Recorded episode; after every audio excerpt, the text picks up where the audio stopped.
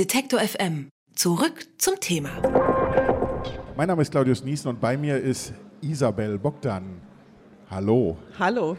Und wir reden über deinen neuen Roman. Laufen heißt er. Bei Kiepenheuer und Witsch ist er erschienen. Ähm, und ich muss ja sagen, ich habe dich kennengelernt, eigentlich, wie viele andere auch, als Übersetzerin. Äh, du hast aus dem Englischen oder übersetzt auch immer noch aus dem Englischen Nick Hornby, Jonathan Safran Foer. Äh, 2016 ist dein erster Roman erschienen, Der V. Der war sehr lustig, wenn ich das sagen darf. Äh, Darfst du. ein Teambuilding-Wochenende in den schottischen Highlands. Äh, und er war auch nicht nur lustig, sondern auch sehr erfolgreich, weil monatelang ziemlich weit oben auf den Bestsellerlisten. Mhm. Bevor wir darüber reden, warum du danach ein trauriges Buch hast schreiben wollen oder müssen, äh, will ich vorneweg nochmal auf die Arbeit als Übersetzerin, nämlich wie viel hilft es, wenn man vorher als Übersetzerin an Texten gearbeitet hat, für das eigene Schreiben? Oder hilft es überhaupt? Ähm, das hilft sehr und es hindert sehr. Also ich glaube, dass ähm, man beim Übersetzen sehr ähm, viel sprachliche Präzision lernt. Irgendein schlauer Mensch hat mal gesagt, ich habe leider vergessen, wer das war, dass ähm, die Übersetzerin das, was der Autor intuitiv hingeschrieben hat, ähm, bewusst nochmal hinschreiben muss in einer anderen Sprache. Also das heißt, wenn man schreibt, dann schreibt man vieles so, wie es einem gerade in den Sinn kommt und wie einem der Schnabel gewachsen ist. Und als Übersetzerin ist man einfach gezwungen, über jedes Wort und jede Formulierung nachzudenken und äh, eine Entscheidung zu treffen, warum da jetzt dieses Wort steht oder diese äh, Formulierung. Ähm, und das trainiert, glaube ich, sehr gut fürs eigene Schreiben. Ähm, gleichzeitig äh, ging es mir so, dass ich, glaube ich, deswegen so spät überhaupt erst angefangen habe mit dem eigenen Schreiben, weil ich immer so ein bisschen Angst hatte. Ähm, ich, ich bin es so gewohnt, die Stimme eines anderen nachzubilden in meiner Sprache, dass ich gar nicht so genau weiß, wie meine eigene Autorenstimme eigentlich klingen würde. Und habe mich darum, glaube ich, auch nicht so richtig rangetraut erstmal. Und dann hat... Ähm, Katja Lange-Müller mal in einem Seminar gesagt, äh, der Inhalt sucht sich die Flasche aus, in die er gefüllt werden möchte.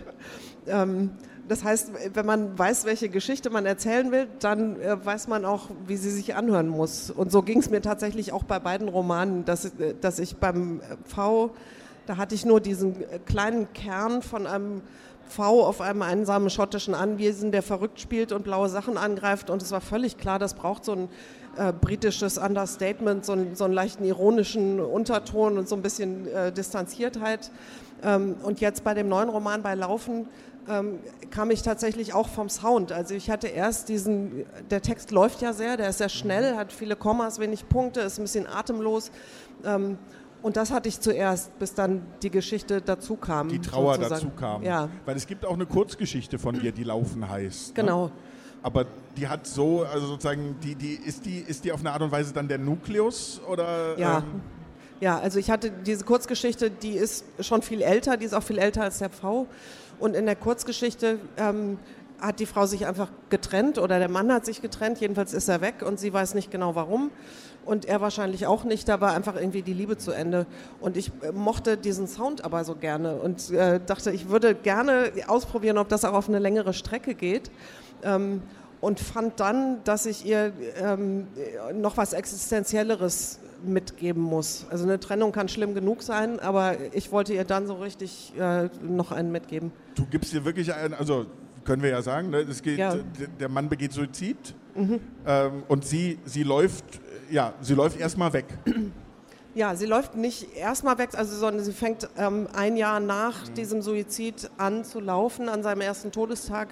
Ähm, so ein bisschen aus dem Gefühl raus, dass sie äh, also durch das ganz tiefe schwarze Loch ähm, ist sie schon ein bisschen, äh, natürlich nicht durch, aber äh, sieht so langsam wieder so ein bisschen Licht und hat das Gefühl, sie muss jetzt mal ähm, was machen und fängt dann an zu laufen.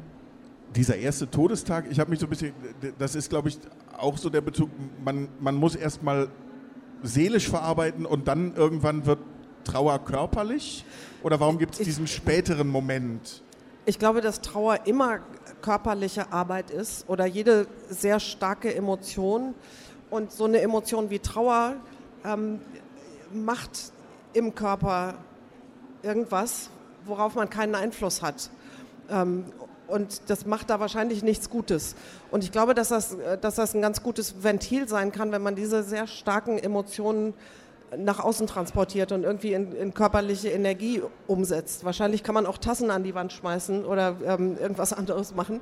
Ähm, aber ich glaube, es ist ganz gut, diese, äh, also das, was da an Arbeit im Körper ungefragt passiert, irgendwie nach außen bringt und, und das äh, los wird. Das ist natürlich kein Heilmittel. Man kann am Ende vor der Trauer nicht weglaufen. Man, man muss da schon irgendwie durch. Ähm, aber ich glaube, das kann äh, ein bisschen helfen zumindest. Wie, wie bist du denn damit umgegangen? Ja, Stichwort Recherche, also überhaupt über, über Suizid, über Trauer.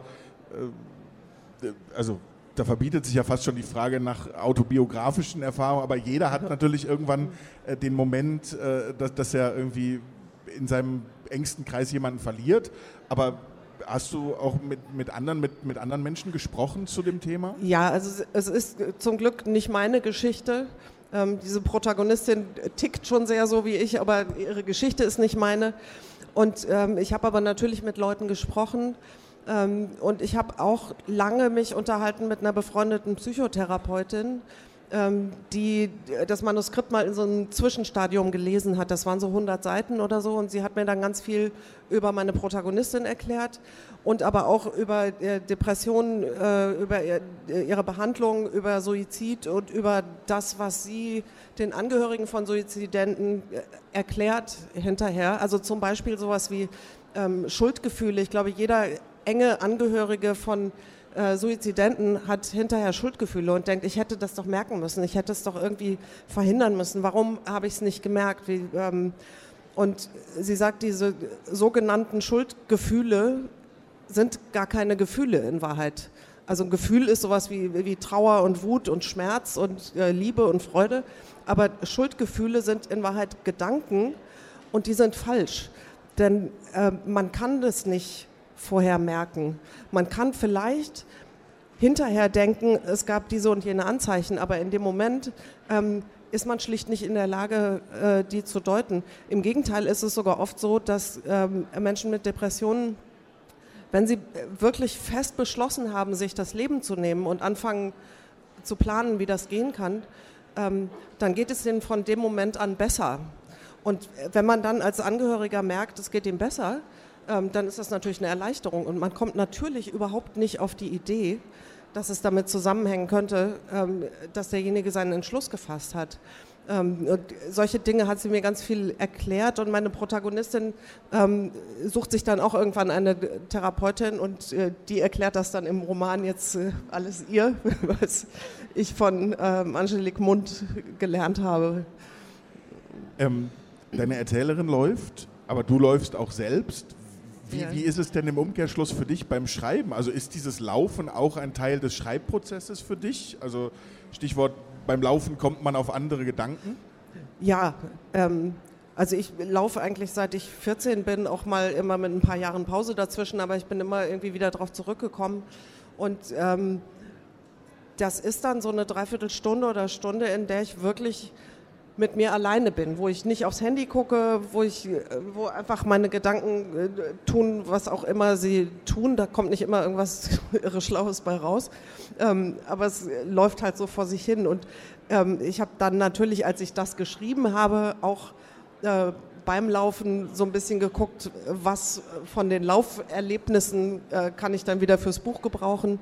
Ähm, und auch sowieso, wenn man sich erstmal mit so einem Thema beschäftigt, dann sieht man ja dauernd am Wegesrand äh, beim durch die Stadt gehen oder irgendwas, in irgendwelchen Gesprächen fällt plötzlich ein Satz, wo man denkt, das kann ich gebrauchen oder das passt jetzt in mein Thema und vielleicht kann ich das noch ähm, irgendwo mit verwenden. Und ja, also, also äh, ihre Lauferfahrungen, die die Protagonistin macht, die sind eigentlich alle meine.